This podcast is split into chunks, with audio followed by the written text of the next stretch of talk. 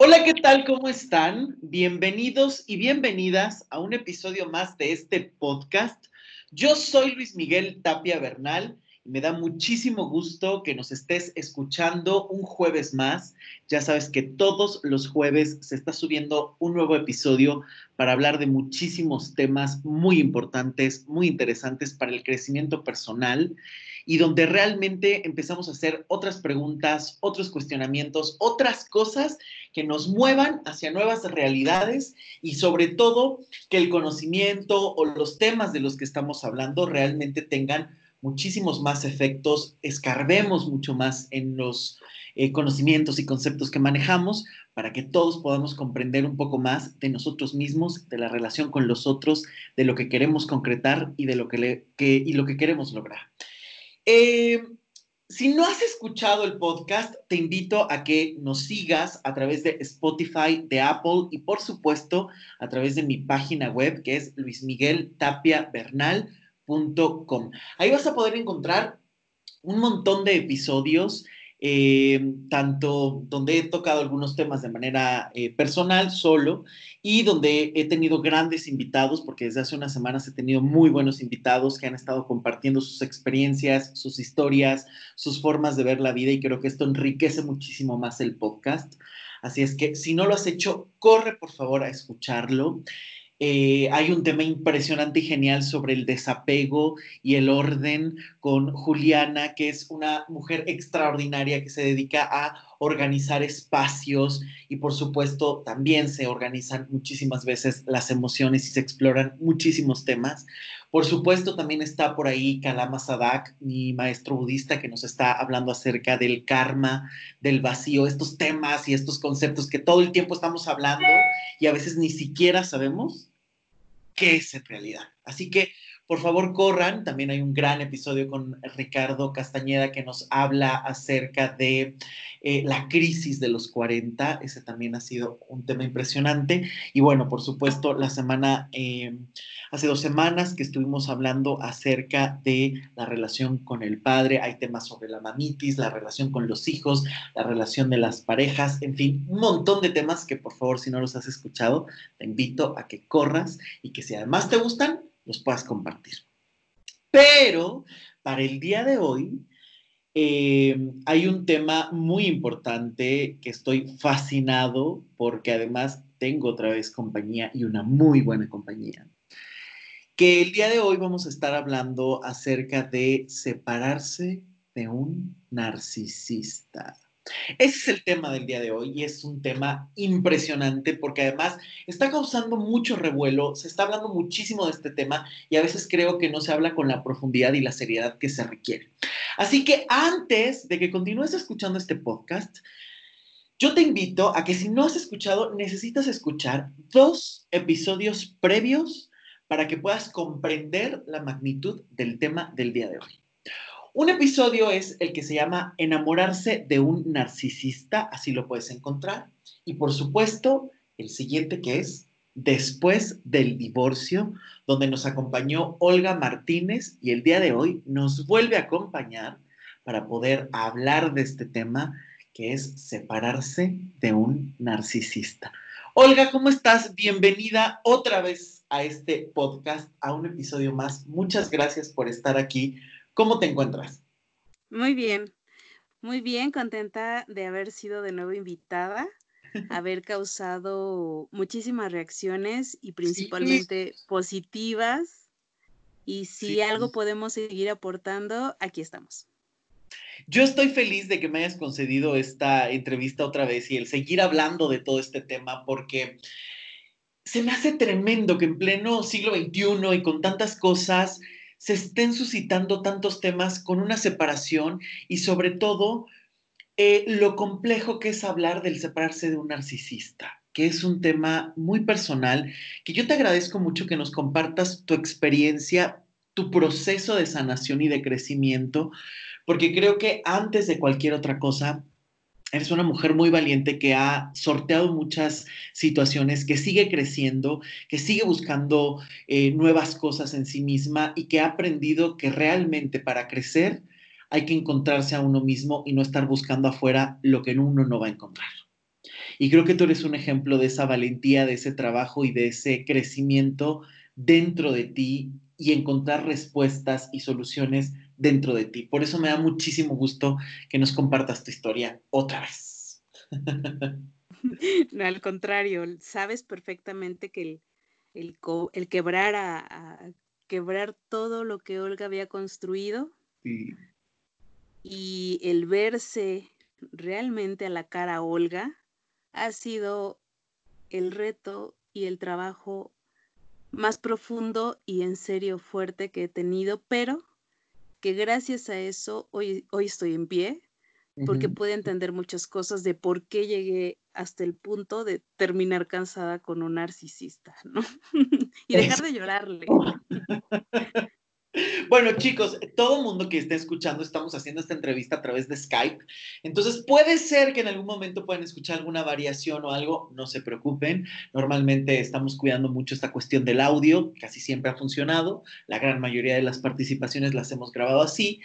Pero si en algún momentito sienten que se pierde, ustedes sigan escuchando porque vamos a retomar muy bien las cosas y si algo se pierde, evidentemente lo voy a volver a decir o lo vamos a volver a tocar para que no se pierdan de nada. Muy bien. Tú nos comentaste mucho el proceso, la vez pasada nos hablaste eh, profundamente de este tema acerca de cómo fue separarte de, divorciarte de una persona y todo el proceso que se puede vivir acerca de alguien que fue tan importante para ti. Pero a lo largo del trabajo terapéutico que has hecho, te has descubierto que tú estuviste casada con un narcisista, una persona que eh, fue muy calculadora, que no ha mostrado muchísimo sus emociones eh, al final, que todo el tiempo está ocultando lo que realmente es y que al final de cuentas causó una herida muy profunda. Eh, en este proceso de separarse de un narcisista, ¿qué fue lo más difícil para ti? El romper la imagen de él. Mi vida estaba construida con base a él. Mi mundo era él. Ok. Todo giraba en torno a lo que iba a hacer con él. Presente, pasado y futuro era él. Mucho tiempo, incluso yo medía mi tiempo antes de, yo todavía estaba con, recuerdo que estaba en el holocausto, o sea, siempre mi línea de tiempo era basada en él. Cuando esto termina, no, ¿cómo, reconstruyes a una mujer que su vida estaba en la palma de la mano de él? Claro, wow. O, sea, mm, para mí yo creo que ha sido el proceso más doloroso, más difícil y en donde yo en serio me levantaba cada día y decía, ¿cómo lo voy a hacer sin él? Empezaste con todo, porque de verdad, eh, si, estamos hablando de este tema y no he escuchado el de enamorarse de un narcisista, justamente uno de los elementos más importantes es que casi todo narcisista es pura imagen. Es decir, son máscaras, es algo externo y normalmente el mito típico y absurdo es, se quiere muchísimo al mismo. No es cierto. Una persona narcisista no se quiere ni a sí mismo una persona narcisista ha construido un personaje que es al que ama y al que le rinde todo su tributo y por el cual hace lo que sea para que esa imagen no se rompa. Por eso es que digo que tocaste un tema fundamental y abriste impresionante porque es real, ¿no? Lo más difícil de separarse de un narcisista es justamente darte cuenta que toda tu vida giraba en torno a él, pero sobre todo que no sabes con quién estuviste en realidad porque es una imagen, que compartiste muchísimo tiempo con esa persona y a saber qué fue verdad y qué no. Tú nos comentabas el, el episodio pasado justamente que uno de los elementos que más presentabas en esta separación era la culpa. Y me gustaría que empezáramos a hablar un poco de este tema porque creo que la culpa siempre es un arma muy letal, muy constante y muy recurrente a la que casi todo narcisista, de la que casi todo narcisista echa mano para controlar, para lastimar y para ejercer el poder. ¿Cómo viviste la culpa y de qué te sentías culpable en esa separación? Prácticamente me sentía culpable de todo. ¿Por qué no fui compasiva? ¿Por qué levanté la voz? ¿Por qué no vi en esa dirección? ¿Por qué no me di cuenta? ¿Por qué le escribí? ¿Por qué no le escribí? Debí de haberme quedado callada, no debí de haber sido tan dura. Todos los puntos que yo siempre consideré que eran un punto a criticar de Olga, sí. me los reproché más porque claro que él se encargó de decirme, sí, es que tú eres, es que por ti, es que tú debiste cada día al anochecer me dormía con ese ronroneo, debí de haberme quedado callada, debí de haberle dicho, debí de, porque era yo muy imperfecta, entonces él me había dejado claro que todo lo que yo consideraba imperfecto, claro que era imperfecto. Por eso él necesitaba irse. Claro. Entonces dormía con ese ronroneo, despertaba con ese ronroneo y realmente me iba acabando, ¿no? Día con día era irme acabando, irme acabando. La culpabilidad estaba en todos los puntos de mi vida. O sea que aquí estamos hablando que ni siquiera es una culpa chiquita. Un narcisista siempre siembra un nivel de culpa que ya es una tortura. ¿Es correcto? O sea, por lo que me cuentas, ya era una tortura. O sea, era pensar despierta, acostarte con eso y casi terminar soñando con todo fue mi culpa, lo que hice no estuvo bien y lo que omití fue peor.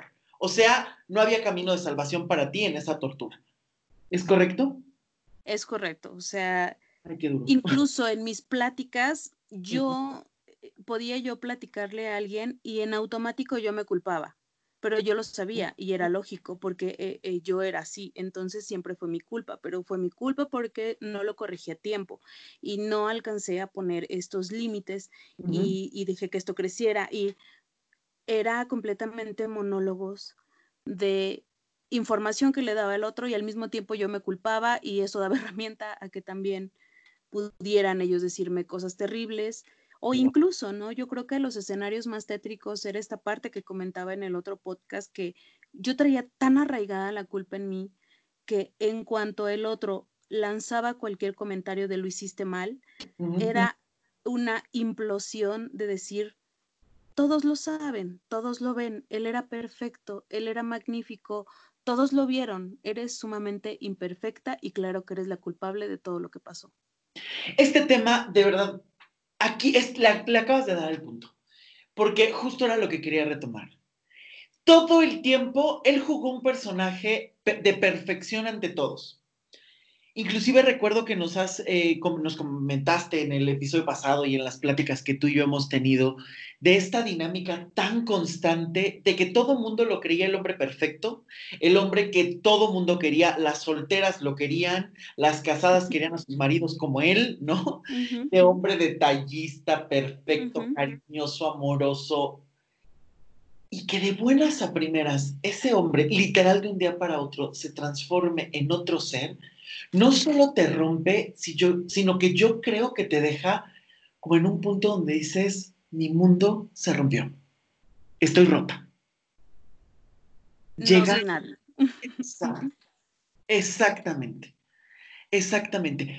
¿Cómo es ir descubriendo que esa persona, porque además, por lo que nos contaste, ni siquiera fue una situación que durara años o meses de decadencia, ¿no?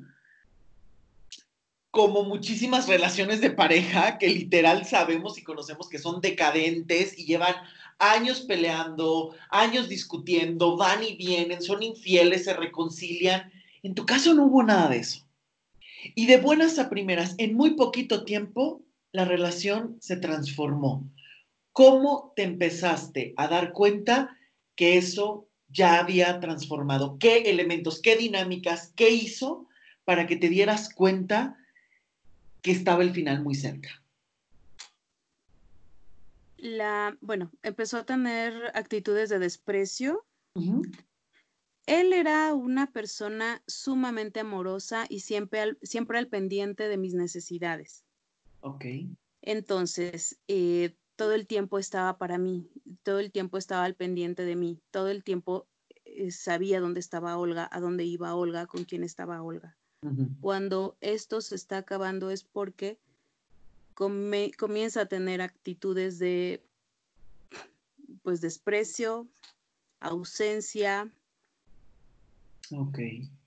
Empieza a tener incluso frases como lo que normalmente yo podía a lo mejor decir para comentar cualquier cosa y reír, él se quedaba callado, sin ninguna gesticulación. Levantaba la cara con la cara, así recuerdo mucho que levantaba la cara plana completamente, sonreía un poco sarcástico y me decía, estás bien loquita, en serio. Wow. Entonces, yo decía, ¿qué pasa, no? ¿Qué está pasando? Eh, ya no me contestaba el teléfono y empezaba a tener estos descalificativos con respecto a mi carácter, mi trabajo, mm, incluso comentarios hacia amistades. Que ese es un tema que me encantaría tocar, si me lo permites. Eh, él cuando tú dices que él empezó a tener hasta el control de las amistades y que sabía dónde estabas, cómo estabas, también llegó a controlar a quién veías, cómo lo veías, cuánto tiempo veías a determinadas amistades. Sí, pero era muy sutil. Ah, cuéntanos. era, bueno, ya le doy sé que era muy sutil porque em, su manera de saber con quién estaba y dónde estaba y confirmar que estaba con esa persona sí. fue que él me decía, voy por ti. Ah. Voy por ti. Entonces eh, yo decía, ok, voy a terminar con determinado amigo de, cenar a las 8. Te veo en tal metro. A él siempre se le hacía temprano y llegaba a las 6. Entonces, por oh. ende, yo tenía que decirle específicamente en qué restaurante estaba para que él llegara y llegaba y terminaba de cenar con nosotros. Entonces, yo con él no tenía en lo absoluto eh, pues esta privacidad, ¿no? Él siempre supo con quién estuve, dónde estuve. Cuando termina el vínculo, sí quiero decir que para mí también fue muy impactante que cuando quise desvincular un dispositivo, porque yo para esto soy un poco neófita con la tecnología, entonces para mí era muy sencillo darle mis dispositivos y que los configuraba.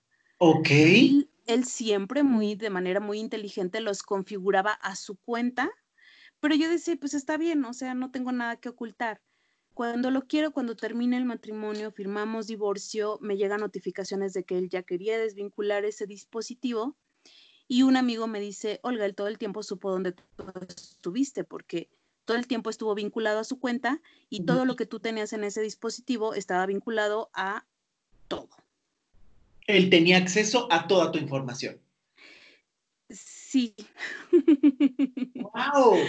Y si no a toda, porque no, no puedo aseverarlo, sino a toda, a la mayoría, quien tiene este tipo de dispositivos o ya las aplica o conoce muy bien las aplicaciones, sabe que estado estando vinculada a tu cuenta, puedes tener acceso a muchas cosas. Entonces, sí, que puedes estar haciendo respaldos y todo llega a la nube y tú lo puedes consultar desde cualquier lugar muy fácilmente, fotografías, en algún momento a lo mejor hasta chats, en fin, ¿no? Claro. Entonces, bueno, a ese nivel, ¿no? O sea, ya después me doy cuenta de ese, e, ese punto en el que él estaba, pero bueno, en, en mis actividades cotidianas, esa era su forma amorosa de preocupación, de decir, ¿dónde estás, mi amor? Voy por ti. Wow. ¿Llegaba a hablar mal de tus amistades o respetaba eh, la plática o la forma de ver la vida de cada uno de ellos? Con ellos siempre fue muy respetuoso, incluso él podía llegar, sentarse, todos lo querían, mm. él podía platicar con todos, él podía ser amigo de todos, se volvió amigo de todos. Creo que siempre fue muy sutil su manera de hablar de ellos. Siempre fue muy sutil, pero siempre fue dejándome claro, de manera creo que muy indirecta, que él siempre iba a ser mi mejor amigo y mi mejor compañía. Ok. Siempre, siempre era esta manera sutil de, dejar como esta semillita de, pero si has notado esta situación, ay, pues sí has visto esto, pero siempre de manera muy, muy, muy, muy, muy como comentario, pero a la vez dejándome claro que él era mi mejor amigo. O sea, yo no necesitaba de esa persona que ya te diste cuenta que esto. Entonces, yo siempre era mi prioridad de él, ¿no? O sea, tienes razón, siempre era como decir, sí, tienes razón. Tienes razón, la verdad es de que mejor te lo cuento a ti, mejor lo hago contigo, mejor vamos a hacer esto tú y yo juntos. Bueno, tú y yo. Sí, sí, sí, bueno, sí, claro, él, él, y tú en ese momento. Oye, es que aquí estás hablando de un tema que a mí me parece básico porque nos estás ejemplificando perfectamente lo que se habló en ese episodio tan teórico acerca de enamorarse de un narcisista para que puedan conocer realmente qué es un narcisista, cuáles son sus límites, qué es lo que está pasando. Eh, porque en realidad nunca son personas frontales. Es decir, no es que llegue y te dice, ¿dónde estabas? Y me vienes y me... Nunca sino que en medio de esta sutileza siempre está disfrazada de otras cosas. Sus palabras son un disfraz, su cara es un disfraz, su amor es un disfraz. Y en este sentido, eh, estás revelando justamente una dinámica muy cotidiana. Él no llegaba y te invadía, él no llegaba y opinaba de una manera grosera, opositora con tus amigos, sino que realmente podía ser hasta sus amigos, pero sutilmente era, te estoy cuidando, no te hace falta nadie más. Tal cual. Y entonces una persona que puede parecer amable, cariñoso, amoroso, pues incluso se puede notar como hasta un campo de amor, de cuidado, o donde incluso casi, casi hasta parecería, eh, por, lo que hemos platicado, incluso hasta parecería que es alguien eh, casi, casi a tu servicio. Él te servía a ti, ¿no? Casi, casi cuando en realidad nos estás hablando de cómo esto se va transformando en una forma de control, de dominio, de inseguridad, de miedo, que podía llegar hasta, pues casi asfixiar. es que yo no hacía nada sin él. Ok. No había posibilidad de hacer algo sin él. Y si, en algún, momento, y si en algún momento tú le planteabas, oye, quiero hacer esto sola, ¿Qué ocurría Es que no existía eso. no existía porque... No existía porque mis amigos se volvieron sus amigos, entonces él sabía que si iba a salir con amigos, era con sus amigos, entonces pues tenía que estar ahí. Las veces que tuve que hacer algo sola, él me alcanzaba. Ok. Él llegaba, él se hacía presente. Ok. Pero en ese momento no era un problema para mí. O sea, para mí era de perfecto, porque pues yo veía las relaciones de, de, de a la de mis, sí, de mis amigas, de conocidos. Y era eh, así como que en el exterior yo decía, híjole, qué mala onda para ellas. O sea, su pareja no las pela, no les hace caso, les cuelga el teléfono, y él no, o sea, es que él es perfecto. Yo juro que luego lo volteaba a ver y decía, ¿qué hice también para tener un hombre como él? O sea, me oh. cuida, está al pendiente de mí, siempre es, es, mi mejor amigo, siempre está presente, mi familia lo adora, mis amigos lo quieren, es inteligente. Era como muy perfecto. Entonces no me empachaba realmente tanto que él estuviera absorbiendo todo mi mundo. Claro. Claro. Era hasta halagador en su momento, ¿no? Claro, claro, claro, porque claro que tuve el comentario de muchas mujeres diciéndome, ay, Olguita, se ve que te quiere un montón. Ojalá y un día pueda tener un hombre como él. Wow. Entonces, porque era de los hombres que llegaba a la puerta de mi trabajo con un ramo de rosas y me lo entregaba ya, beso, abrazo, ahora sí regresa a tu jornada. Regresa a mi jornada, obviamente entraba con el, ramo de flores, era mucho de darme flores, de publicarme cosas muy bonitas en redes sociales y pues lógicamente las mujeres eh, normalmente en mi trabajo han tenido malas experiencias y era, en serio, en serio, en serio que tienes un hombre increíble contigo. Felicidades. Y que precisamente por esto es que muchas veces me comentabas esta parte de cómo eh, en cuanto se divorcia, incluso todo mundo es que le hiciste. si él era perfecto que le dice, o sea, él no pudo haber fallado, ¿no?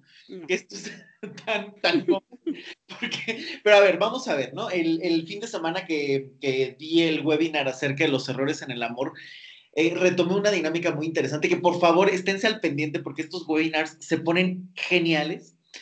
Eh, pero justamente hablaba de una dinámica que a mí me interesa mucho retomar en este momento, que es el hecho de que todas las dinámicas de pareja son complementarias. Todas, todas, no hay una sola que no.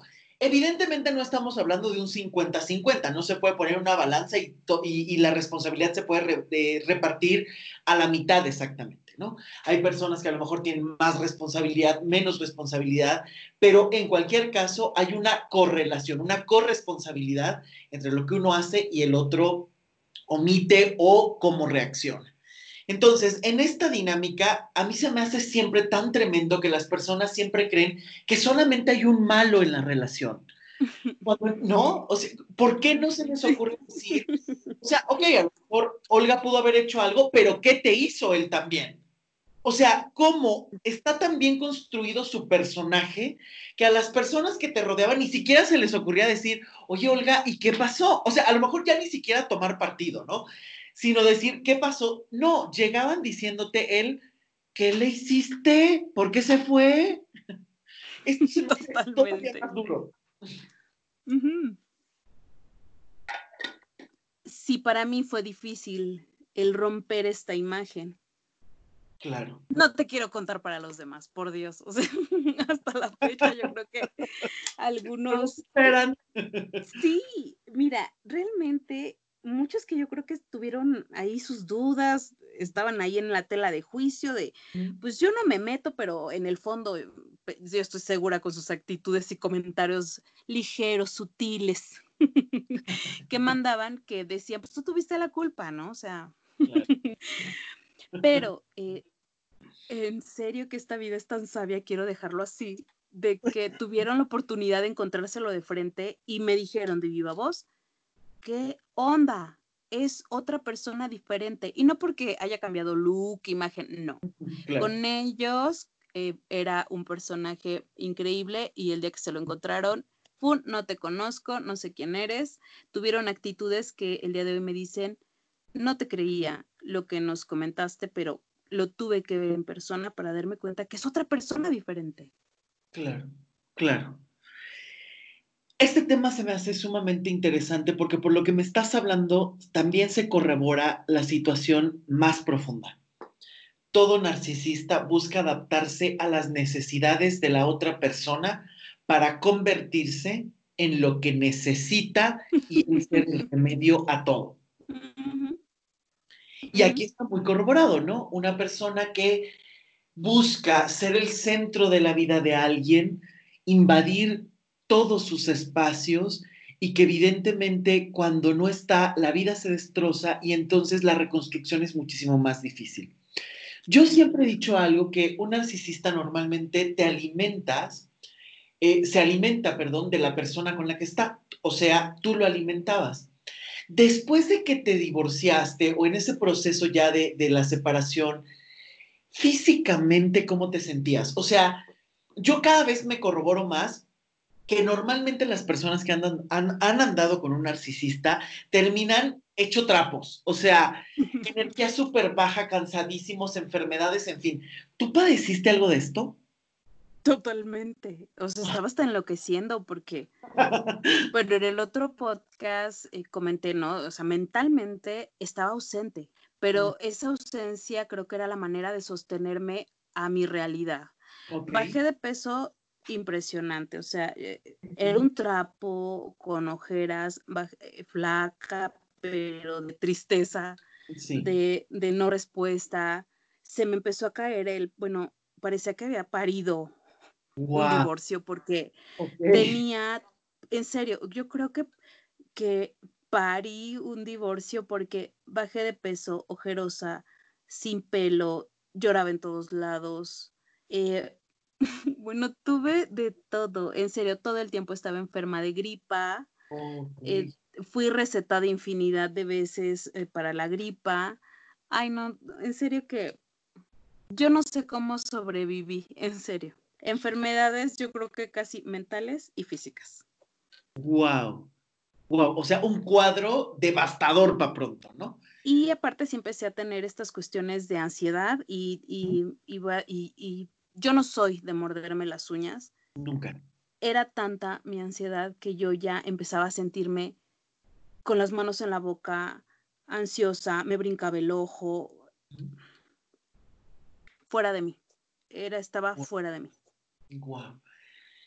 En este proceso justamente, ¿cómo te sirvió o cómo te diste cuenta que era un narcisista? Es decir, ¿por qué es necesario detectar a un narcisista? ¿Qué te aporta en tu vida? Todo, Luis. Fue todo. ¿Y por qué digo todo? Porque yo creo que cuando yo quise sanar por mi propia cuenta y cuando me encontré infinidad de terapias que te ofrecen la autosanación, lo único que estuve haciendo fue fomentar esta idea que yo tenía de que el problema era yo, de que la culpable era yo, de que siendo positiva el, universo me iba a otorgar lo que era para mí. tuve desde el pensamiento del universo mágico, tuve el pensamiento desde que eh, si en esta vida tenía que pagar casi este karma, pues lo iba a transitar. Bueno, por Dios, o sea, tuve esta enseñanza de un curso de milagros, quien lo ha leído, bueno, eh, de, que pues todo es perfecto, todo es amor. Entonces, yo nada más iba rebotando de dolor en dolor, de incluso paliativos, era como un autoengaño para poder sobrevivir ese proceso. Entonces yo cada día me levantaba y, era repetirme frases sin sentido, eh, te deseo paz y bien para que estés lejos de mí, vivas tu vida y tu destino, yo estoy en paz, yo estoy en amor, yo estoy...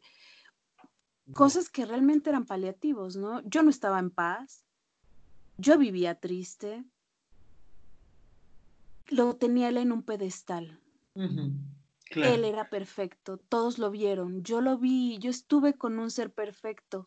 Mi familia vio lo perfecto que era, mis amigos vieron lo perfecto que era. Era inteligente, ¿quién va a ser igual de inteligente con, como él? ¿Quién me va a aportar tanto a mi vida como él?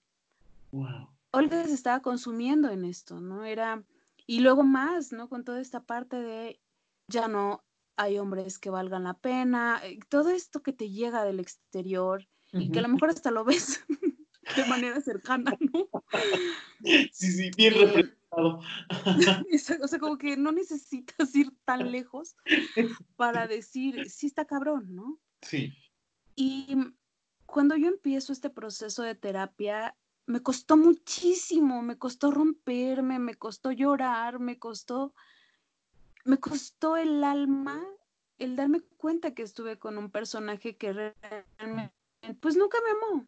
Estaba mimetizado conmigo porque sabía también yo lo que aportaba a su vida, ¿no? O sea, Olga solucionaba, Olga veía cómo le facilitaba la vida, Olga era la de los amigos, Olga era la de la familia que apoyaba, Olga, Olga, Olga, Olga, Olga. El saber que estuve con un personaje y que también, no voy a negar que las redes sociales al día de hoy son el diablo. Te muestran todo lo que quieras ver.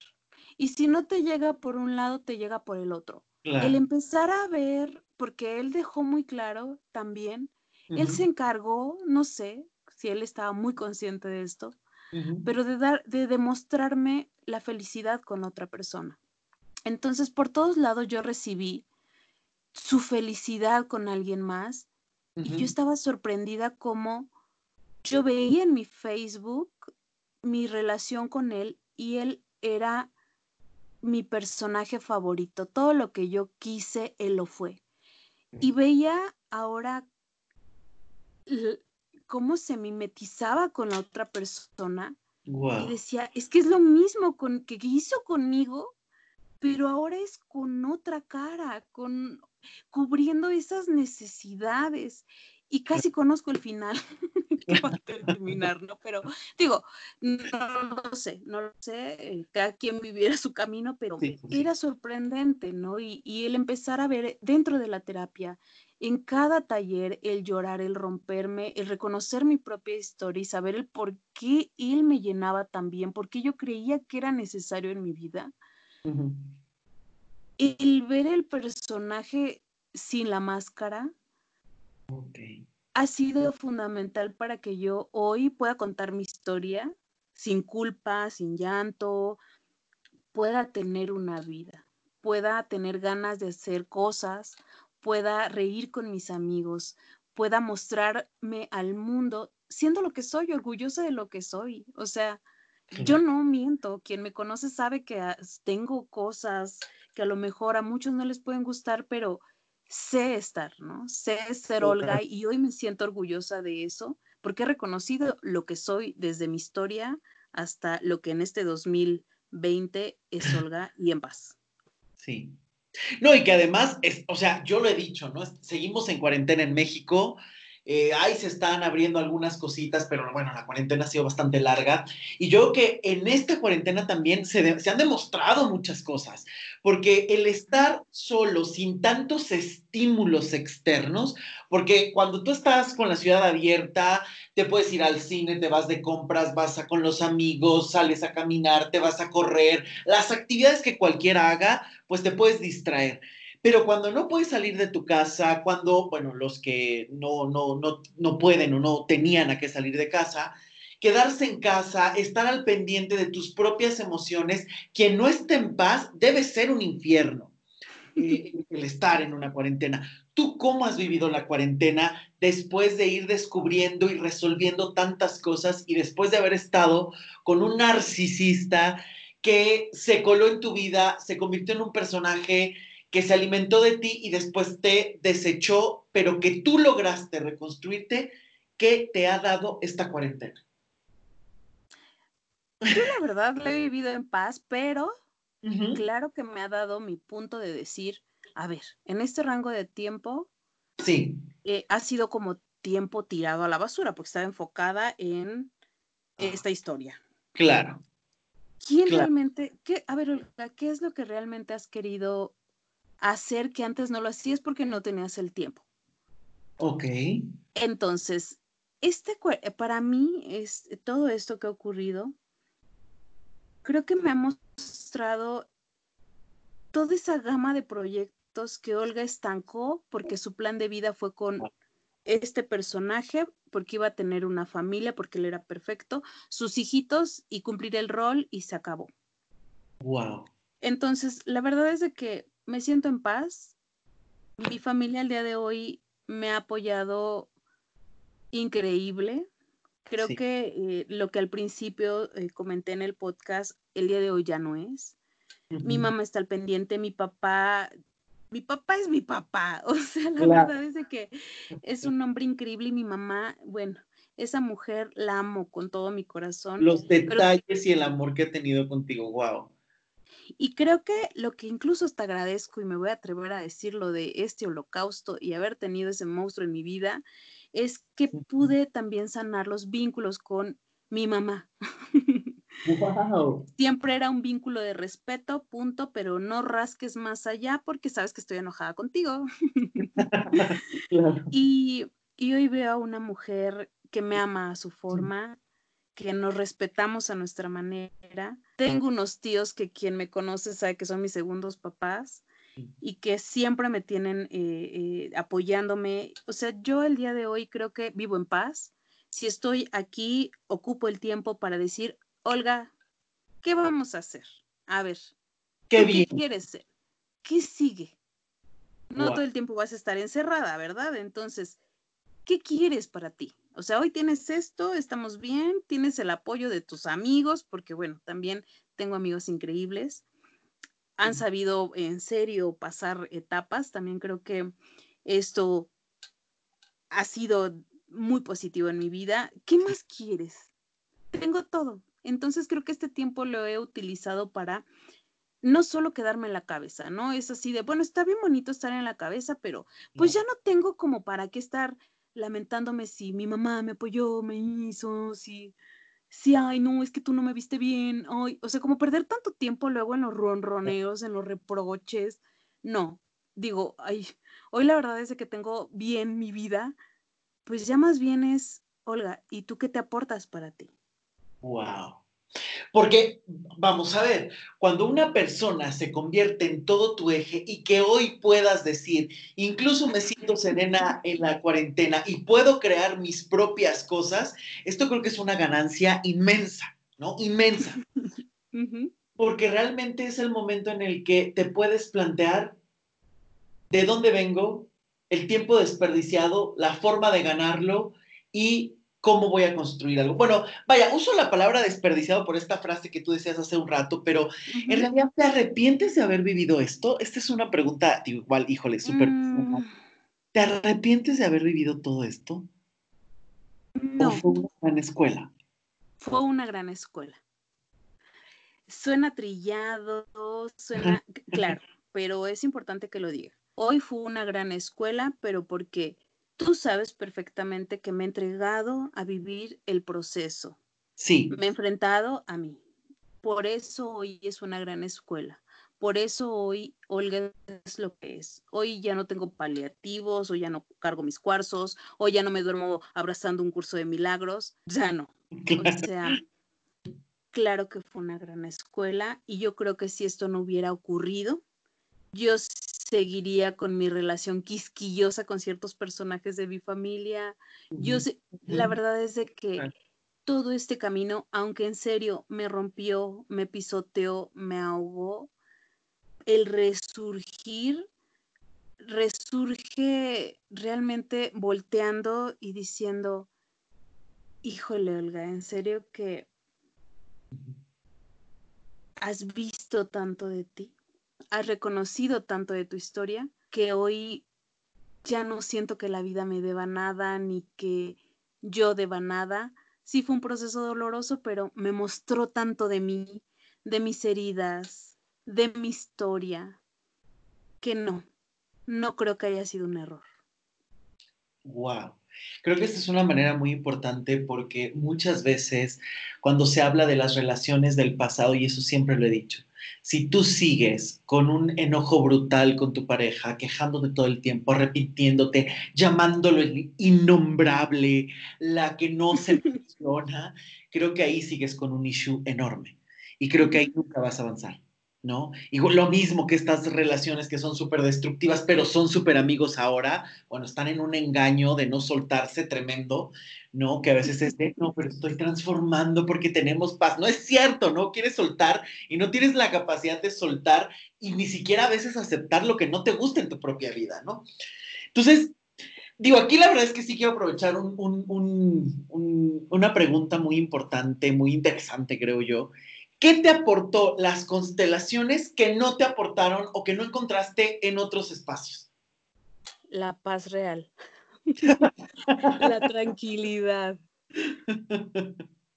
Mm, la verdad es que creo que uno se vuelve una grabadora cuando estás en serio en el caos y crees que estás sanando te vuelves una grabadora de poner play para repetir 900 frases que tienes que repetir. Eh, levantarte y buscar señales, ya sean angelicales, del universo, de las energías astrológicas. Entonces, yo la verdad es de que antes era de, voy a ver, este, a Tauro, ¿qué ocurre? Ah, ok, mi signo dice esto, eh, la astrología dice esto, eh, hoy es luna llena, hoy no puedo salir sin mi cuarzo blanco. O sea, vives realmente en una intranquilidad total y las constelaciones que aportaron, no necesito nada de eso. No necesito estar yo siendo un personaje repitiéndome mil frases enloquecida por la calle en las mañanas, en las noches. No necesitas estarlo hablando con mil personas. Ya no es un tema para mí. O sea, ya no es un tema de conversación, ya no es un tema de vida. Ya bromeo con mis amigos de mil temas más. He vuelto a ser yo de manera muy pura. El, realmente vivo en paz, vivo tranquila, no necesito cargar nada, no necesito que alguien me dicte qué va a pasar mañana si Marte está en tal posición de Saturno. siento como si mi universo se hubiera acomodado, o sea, mi mundo se hubiera acomodado, hubiera de, nuevo, eh, hubiera, o más bien ya hubiera generado un principio para encarrerarme y empezar realmente a hacer lo que Olga tiene que hacer. Wow. Esto se me hace hermoso porque además es esta parte donde dejas de buscar lo externo, en, el exterior, algo que no vas a encontrar. Justamente hace un ratito eh, estaba en, en, otro curso justo con Kalama Sadak y él decía que en el budismo hay un punto muy importante que es el hecho de eh, el vacío, ¿no? Y el vacío es que es un tema súper mal entendido, si no han escuchado el podcast, corran, pero hoy justamente decía ese punto, ¿no? Em, siempre se está buscando que en el exterior haya toda una serie de elementos que te calmen. Muchas veces se cree que el materialismo es comprarte cosas. Eso no es materialismo. El budismo no habla de ese materialismo. El materialismo significa que bases tu felicidad en algo externo en lugar de poner en orden la mente, el corazón y las acciones dentro de ti. Y creo que tocaste un tema fundamental en este sentido porque el conseguir esa paz interna, que además se refleja, porque ojo, eh, hace ratito que estabas hablando del físico, de, las, eh, de, la enfermedad, de cómo estabas en este proceso, o sea, a ti se te nota tremendamente el cambio, incluso, o sea, se te nota en la mirada, en el cuerpo, en la relajación de tu cara, porque si tenías una mirada triste, una mirada cansada, un rostro sumamente congestionado, triste, eh, opaco, ¿no? Nada que ver con esta mujer tan brillosa que hoy eres, ¿no? La forma en la que hablas, la forma en la que ríes, cómo te estás adueñando de ti y que además todo el mundo lo notaba, ¿no? Cuéntame de ese proceso, o sea, ¿cómo fue cuando empezaste a? Llegaste al trabajo con los amigos y ¿qué recibías, no? O sea, porque obviamente estos cambios que, la gente fue notando fue porque tampoco fueron una cosa que dijeras, yo tuve que constelar 20 años para encontrar una solución, o sea, tampoco. ¿Cómo fue? ¿Qué te decían? ¿Qué viviste? Yo creo que la mayoría me veían y era de, amiga, te veo bastante bien. Claro, porque me vieron de entrar cual tristeza, arrastrándome, llorando, en, buscando una oreja que me pudiera escuchar. Mm, mm, bueno, eh, siempre he sido como un poco reservada, pero la verdad es que en cuanto se diera yo lloraba con Magdalena, tenían esa imagen de esta imagen, esta imagen de esta Olga, ¿qué va a hacer, no? ¿Qué va a hacer si neta está en el piso? A, en serio, empezar este proceso de constelaciones y llegar con vida, viva. Yo creo que vieron ese trayecto de Olga muerta en vida a Olga viva realmente, porque algo que no mencioné, fíjate que también se me manchó la cara. Digo, tuve unos descuidos con el sol, pero también eso yo ya lo había pasado, o sea, ya me había soleado, nunca me había pasado, pero con el holocausto se me manchó la cara. Entonces yo antes andaba como si nada, o sea, así como, ay, no pasa nada, pues son manchitas. A raíz de que empecé a constelar, también empecé a tener esta lucidez de decir, Olga, la piel se te marchitó, la piel se te manchó. ¿Qué, ¿Qué onda contigo? ¿En qué momento llegaste hasta aquí? Lógicamente esto llevó a una preocupación de mi salud, empezar a buscar especialistas, eh, encontrar muy buenos especialistas también en esto, empezar con estos puntos en donde una mujer, yo creo que una mujer viva, una mujer que vuelve a creer en ella, busca para decir, esto no está bien, necesito estar bien. Empecé a bajar, bueno, de manera natural y muy sencillo, empecé a bajar de peso.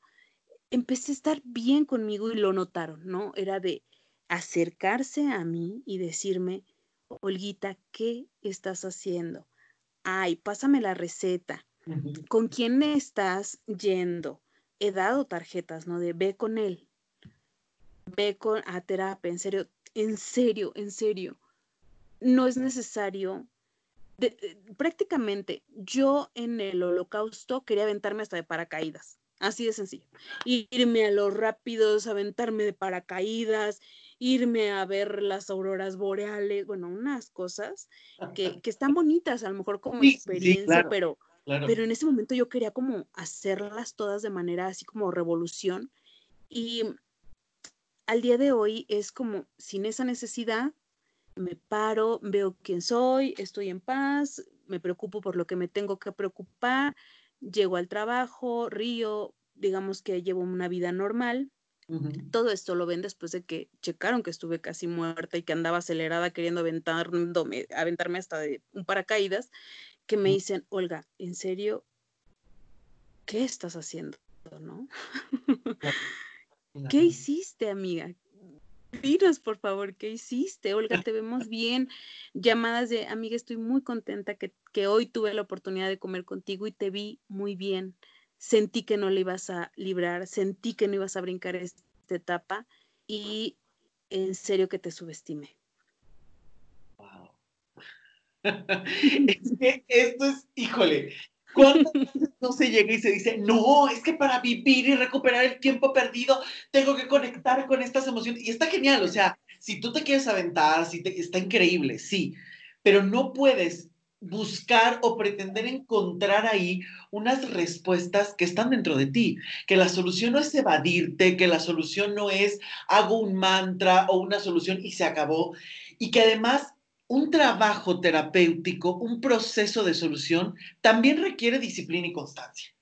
Muchísimas personas quieren a veces transformarse en cinco minutos sin darle seguimiento, cansadas todo el tiempo de vivir lo mismo, pero no hacen nada, nada distinto. O creen que cambiándose solamente el look, bajando 10 kilos, van a ser otras personas cuando en realidad por dentro es un desastre.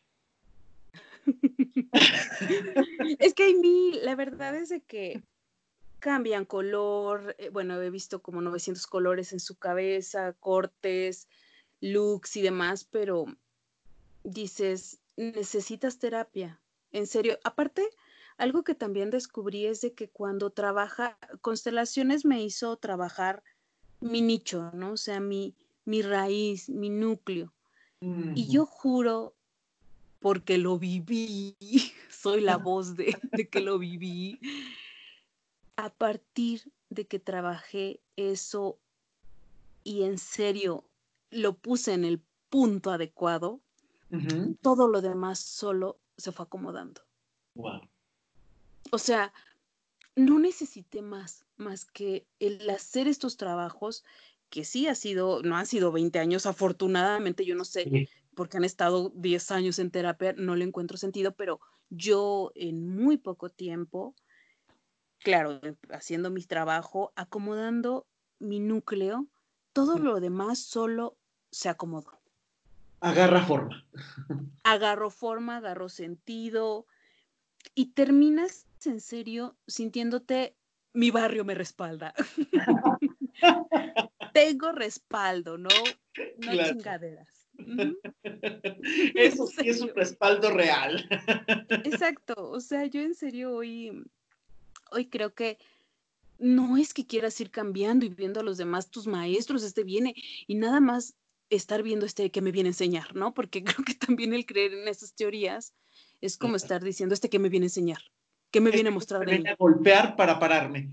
Exacto, o sea, sí he entendido que hay personajes que muestran mucho de tus elecciones, mucho de por qué estoy eligiendo esto, por qué me estoy permitiendo esto, y, te hacen un recordatorio de dónde hay que seguir trabajando, pero no estás justificando todo un, o sea, todo un camino con ciertas personas creyendo que son tus maestros. Creo que de manera sabia he aprendido a, a estar escucharme, ¿no? Escucharme a, a, saber, a ver esto porque lo estoy seleccionando así, porque estoy tomando esta decisión. Y, yo creo que en paz y me siento respaldada, como si también tuviera bases muy sólidas, en donde digo, bueno, lo voy a hacer, pero este, vamos a ver, ¿no? O sea, voy a aventarme a hacerlo. Ya no estoy con ese miedo de buscar en el exterior, en, Saturno, en la Luna. Ya no, creo que ya no. Tengo mis issues porque soy una mujer muy tradicional en cosas. Sí, tampoco significa que dejes de creer que cosas que a lo mejor te puedan gustar no puedas seguir explorando, pero tampoco es el basar tu vida en algo externo, ¿no? O sea, vaya, a lo mejor eh, por ritual, por gusto, te gusta a lo mejor, no sé, la velita, a saber un poco de astrología de manera muy profunda, muy, muy eh, documentada, pero de ahí a que se base en algo exterior tus decisiones, creo que incluso puede ser hasta peligroso. Sumamente peligroso. O sea, la verdad es de que es sumamente peligroso, ya lo platicaba en mi historia en el podcast pasado, pero creo que sí, las constelaciones me han dado esta base de sentirme segura ante las decisiones que tomo. Si por algo me empieza a empachar esta decisión o por qué estoy permitiendo ir tan adelante de esto, a ver, Olga, para, respira, vamos a trabajar. Y creo que por los webinars en esta temporada de contingencia, para mí me han ayudado también a que me, ok, ya sé por dónde iba Ok. Ok, ya sé, ok, es importante que esto lo trabaje. Entonces, también no he soltado el trabajo a pesar de que estamos en contingencia y demás. Ok, si no voy a terapia de manera directa porque pues no, no nos permite de cara a cara, al menos el webinar me lo voy a echar y siempre hay algo que ver. En serio que las constelaciones a mí me han mostrado que con quien trabajas te va a mostrar algo también a lo mejor que tú no habías terminado de comprender y que es importante este, seguirle dando, ¿no? Wow, hay muchas gracias. gracias por que me toquen las constelaciones. es que te lo dice alguien, no, te lo dice alguien que ha probado, por Dios, hasta chamanismo. y que nada de todo lo que he probado me ha dado el resultado que constelaciones al nivel terapéutico que, los, que las he llevado contigo, la verdad. Muchas gracias. Qué honor. no, porque son temas muy complejos. Yo cada vez me doy cuenta, cada vez está llegando más consultas, personas que están en relaciones con un narcisista, que socialmente se está haciendo muchísimo, hasta se respaldan socialmente de muchas maneras, pero sobre todo yo creo que el efecto que causa un narcisista, que nos has hablado de cosas tan reales, ese sentimiento de culpa, el que se vuelven tu eje, el que se alimentan de ti, porque esto es muy, muy, muy cierto, ¿no? Una persona narcisista se alimenta de ti por los beneficios que tiene, pero siempre te va a hacer creer que en realidad la que tenía beneficios eras tú. Y ese es el principal error y la principal trampa. Y que además hoy nos vengas a mostrar no solo que hay posibilidades, sino que además no te pudo arrebatar lo que tú eres, las relaciones importantes realmente en tu vida, creo que eso habla del trabajo que has hecho, del amor del que estás rodeada y sobre todo de la valentía que tienes, porque ojo, creo que justamente por eso muchísimas veces las personas les encanta evadirse con cualquier otra cosa, porque para verse a uno mismo hace falta valor y para querer cambiar realmente hacer un cambio, se requiere hacer algo completamente distinto. Y tú lo estás haciendo y eso me parece muy admirable, muy valiente, muy reconocible y me da muchísimo gusto que los resultados hablen por sí mismos y que tu vida siga en un crecimiento cada vez mayor porque eres el vivo ejemplo de que se puede vivir después de un narcisista y sobre todo de que hay una vida y una reconstrucción esperándote más allá de cualquier relación tóxica siempre y cuando la trabajes. Y de verdad esto te lo admiro y te lo reconozco y no sabes cómo te lo agradezco que nos compartas esta historia. Totalmente, yo qué te puedo decir, cada día estoy agradecida de levantarme en paz y de saber que hay algo que hacer por ti. La verdad es de que también espero esto pueda aportar algo y que llegue a alguien que a lo mejor está en el momento en el que Olga no sabía para dónde correr, no sabía qué hacer, no encontraba respuestas y sepa que hay, hay maneras, hay formas y que una correcta terapia, al menos a este nivel, te da las maneras, las formas y bueno, tú mejor que nadie sabe que me ha dado hasta vómito, diarrea después de un trabajo intenso, porque hay cosas que tampoco queremos ver, que no, bueno, a mí me costó mucho trabajo reconocer muchas cosas, ¿no? Pero hay que afrontarlas y, yo estoy muy agradecida, ¿no? Muy agradecida de que me abras tu espacio para, para contar mis y como acabo de decir, ojalá sirva para alguien que necesite en serio transitar este camino, este es un muy, muy, muy buen acompañante, ¿no? Un buen terapeuta como tú, constelaciones familiares, bueno, a mí me regresaron la vida y hoy estoy en paz, con mi familia, conmigo, con amigos, con mi mundo, que eso fue lo que nunca me pudo arrebatar. Eso me parece lo más rescatable, de verdad mira, yo no me veo, hasta ahorita que volteo a ver el reloj, me doy cuenta que ya tenemos una hora. No sé cómo se fue, porque platicar contigo además es riquísimo siempre. Por favor, espero que regreses, que nos sigas contando más de esta experiencia, que hablemos más de todo este camino que has estado transitando, porque como bien dices, hay que hablar de los buenos ejemplos, hay que hablar de lo que se está haciendo en realidad de las posibilidades que existen y sobre todo de la reconstrucción que se puede hacer y de los nuevos caminos que se pueden tomar si te comprometes contigo mismo, contigo misma. Olga, muchísimas gracias. Gracias por abrirnos tu corazón y gracias por estar otro episodio más y ojalá que nos acompañes en muchos otros más. Con gusto, cuando quieran. Aquí estoy, para mí es un honor. Muchas gracias a todos ustedes que están escuchando este episodio. Por favor, inscríbanse a todos los canales, sigan la página web, síganos en Spotify como Luis Miguel Tapia Bernal, ahí van a encontrar todos los episodios, lo mismo que en Apple en podcast. Y por supuesto, eh, dejen sus comentarios, compartan a todas las personas que ustedes quieran, que crean que lo necesitan. Hablemos de estos temas de una manera real, sustanciosa y sin máscaras. Y por supuesto, atrevámonos a hacer realmente cambios. No hay pretextos, las consultas siguen, incluso en, la pandemia se puede trabajar perfectamente de manera eh, muy profunda, igualito que de una manera eh, personal. Eh, se puede trabajar a través de Zoom, de Skype, no hay ningún problema con eso, así es que por favor, si quieres una consulta, la puedes tener sin problema, no hay pretexto a menos que quieras seguir en lo mismo.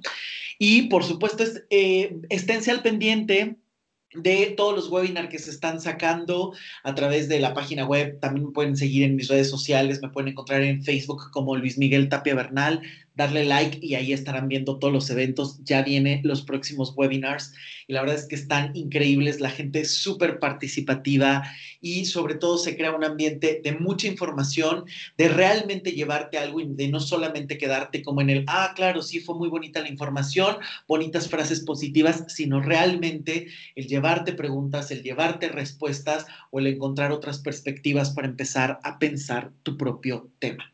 Así que síguenos Muchas gracias por estar otro episodio más. Nos escuchamos el próximo jueves y sobre todo recuerda que realmente los cambios se logran si te atreves a hacerlos realidad. Yo soy Luis Miguel Tapia Bernal, nos escuchamos la próxima semana. Que estén muy bien. Chao.